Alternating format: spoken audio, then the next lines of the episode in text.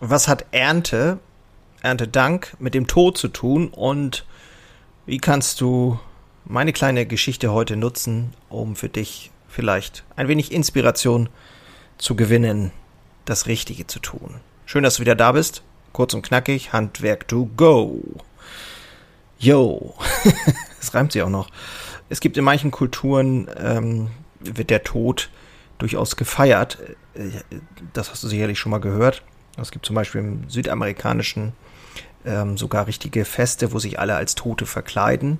Und es gibt auch in verschiedenen Kartenspielen ähm, die Karte des Todes, wie zum Beispiel im Tarot und so weiter. Was ich sagen will, ist, dass der Tod durchaus äh, was Positives sein kann.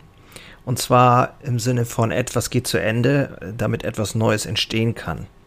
Die Frage ist halt, gelebte Einsamkeit bei dem, wie es ist, oder ungelebte Träume. Und im Prinzip ist, äh, wird der oft der Tod auch als Sensemann beschrieben. Oder der Schnitter.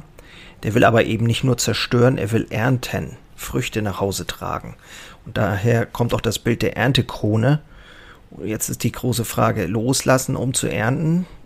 Alles, was überholt ist, unecht ist, nebensächlich ist, unfruchtbar, ist aufgeben, das eben ernten, was reif ist.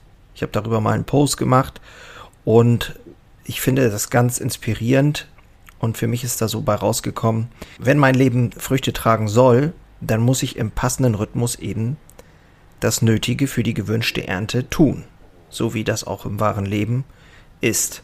Und immer wieder fragen, welche Früchte sind reif, welche Resultate fehlen noch, was passt nicht mehr zu mir, wie kann ich meinen Wünschen Nachdruck verleihen. Und das sind Fragen, die man sich stellen kann. Und eine hauptsächliche Bedeutung, finde ich, ist, die Kraft der Veränderung ist allgegenwärtig und auch nötig. Jetzigen vom Niederen, wenn man auch so sagen will, zum Höheren. Also es geht um Weiterentwicklung und das kann natürlich auch mal bedeuten, eben wie bei der Ernte Dinge abzuschneiden. Und dann kann ich auf diese Weise eben auch mal wieder erkennen, dass ich im Grunde genommen auch jeden Tag sterbe und jeden Tag wieder neu geboren werde. Also jeder Tag ist die neue Chance, etwas anders zu machen, etwas besser zu machen. Oder wenn auch für dich das alles okay ist, etwas genauso weiterzumachen. Und die aufgehende Sonne kann dabei immer wieder Mut spenden. Und ich frage dich ganz offen, was hat das mit Handwerkerherzblut zu tun? Und ich glaube, die Antwort ist offensichtlich, sehr viel sogar.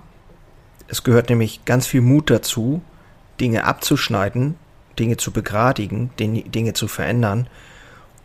Immer mit dem Wissen, dass etwas anderes oder etwas besser werden soll. Und auch wenn andere das vielleicht nicht so erkennen immer, was du tust, wie du handelst, wer du bist oder was du sein willst, es gilt, Zuversicht und Vertrauen dann auszustrahlen und Zukunft im Jetzt zu gestalten. So. Und das war's auch schon für heute. Wenn dir das gefallen hat, diese kleine Episode, freue ich mich natürlich über Feedback.